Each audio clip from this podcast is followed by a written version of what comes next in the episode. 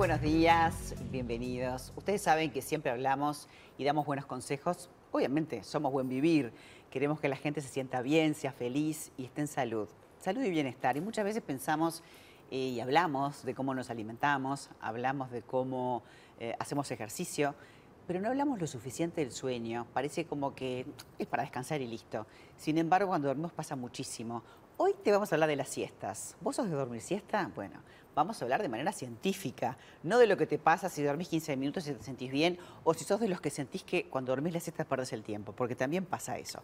Pero quiero presentarles a una invitada muy joven, pero muy estudiosa, porque Valentina Paz es psicóloga, además tiene un magíster en ciencias biológicas y está haciendo un máster en neurociencias, o sea que hace muchísimos años que estudias un montón. Bienvenida. muchas gracias, muchas gracias por la invitación. Quiero felicitarte porque hace muy poco hay un estudio que se ha publicado en forma reciente y en forma conjunta, Uruguay, Estados Unidos, Reino Unido, con científicos y con un muestreo impresionante que nos va a contar la invitada. O sea, la siesta, ¿para qué sirve? ¿Solamente para descansar?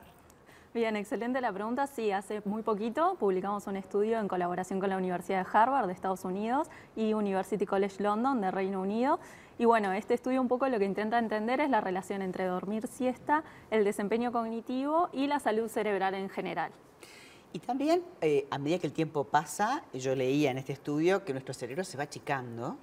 Y sin embargo, aquellas personas que han tenido la conducta de hacer esa, esa siestita después de comer, ¿no? Reparadora, ¿Ustedes qué comprobaron? ¿Que no se achicaba el cerebro o que se mantenía? Nosotros lo que comprobamos de alguna manera es que parece que se achica menos, o sea, que habría menos reducción a lo largo de la vida. Es natural de que el volumen del cerebro disminuya, es un proceso normal con el envejecimiento.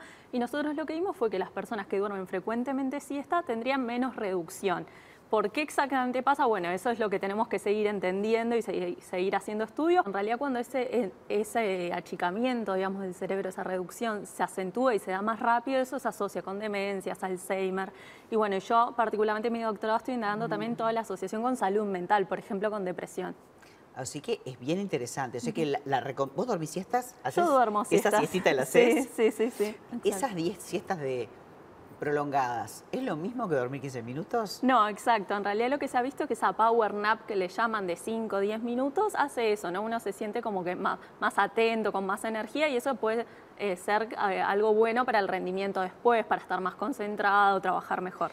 Qué interesante para los chicos que están estudiando para la gente que trabaja en una empresa, hay gente que yo sé que después de comer hacen como yoga, estiramientos, o sea, como que hacen ese om y rinden mucho más. Exacto, pero sin embargo, como decías tú, si la hacemos muy larga, más de media hora, hay gente que duerme una dos horas, lo que pasa es eso, aparece esa inercia del sueño, nos despertamos como desorientados, no sabemos dónde estamos y en general eso repercute negativamente en el sueño de la noche, terminamos durmiéndonos más tarde, durmiendo peor, entonces siestas largas en general no se recomiendan. No, y además, ¿cuándo dormís la siesta? Porque una cosa es dormirte temprano en la tarde y otra cosa es dormirte una siesta de tardecita. Eso compite con ese sueño, con la secreción de la melatonina. Viste que hay gente que además le cuesta dormir. Sí, exacto. Muy tarde no es conveniente porque después vamos a perjudicar el sueño de la noche, que es el más importante. Lo ideal es después del almuerzo, que en general naturalmente la atención suele bajar, nos sentimos con menos rendimiento, ahí esa power nap puede ayudar. Ahora, hay gente que trabaja y no tiene más remedio con la nocturnidad y después en el día está como mutante, ¿no? En esa hipersomnia, que así le llaman. Eh, ¿Qué efecto negativo puede tener para nuestra salud una hipersomnia? Bien, en realidad los trabajadores, por ejemplo, nocturnos o rotativos, tienen un impacto muy importante en el sueño y son las poblaciones que se pueden ver más beneficiadas de tener una buena higiene del sueño en el momento que pueden dormir. A veces una siesta en estas poblaciones puede realmente ser de mucha utilidad. Lo ideal es eso, es después en el día sentirnos activos, que rendimos, que nos sentimos bien. Si ya sentimos que nos levantamos cansados, eso quiere decir que la noche del sueño probablemente no fue de una buena calidad. Ahora, vivimos con una falta de sueño desde que se inventó la luz eléctrica, que uno estudia hasta más tarde, funciona hasta más tarde, usa esta luz en vez de usar de repente la pantalla más esa luz cálida, que es una recomendación. Eh, ¿Y esa falta de sueño se sustituye con la siesta o no? Bueno, en realidad lo que han demostrado las investigaciones es que en realidad se puede compensar un poco, pero lo ideal es dormir bien en la noche. Ese es el sueño como más importante. Incluso pasa lo mismo cuando, por ejemplo, tenemos deuda de sueño en la semana y queremos compensar con los fines de semana. Eso ayuda, pero hasta cierto punto. Lo ideal es cuidar el sueño todos los días. Para adultos, en general de 7 a 9 horas son las, el horario recomendado. En realidad esas siestas cortas, como decíamos, de 5 o 10 minutos, en general lo que hacen es nos ayudan a levantarnos sintiéndonos con más energía, más atención, rendir mejor. Entonces, lo ideal es que sean después del mediodía, que es cuando nuestra atención en general baja. Y no necesariamente para todas las poblaciones. Hay gente que no necesariamente le va a ser de utilidad. Entonces, también está bueno reconocer uno mismo y, evaluar, digamos, cómo uno está durmiendo, sus necesidades. Y, bueno, en caso, obviamente, de perturbaciones, consultar a los prestadores de salud tienen previsto hacer esta investigación en Uruguay? Porque esta gente te contestaba en inglés, te contestaba yes. Sí, Vamos a ver qué te contestan acá en Uruguay. Queremos justamente intentar replicar esto en Uruguay. A veces llegar a esos números, esos 300.000 participantes es muy difícil, pero se puede intentar hacer en poblaciones más pequeñas. Un muestreo uruguayo, Un muestreo uruguayo con otro tipo de técnicas. Yo te felicito, porque Valentina es súper joven, pero ya tiene no sé cuánto estudio, años. y está terminando ahora un doctorado que tiene que ver con, todo lo que está haciendo, con una investigación tripartita, encontrando uruguayos que se han conectado.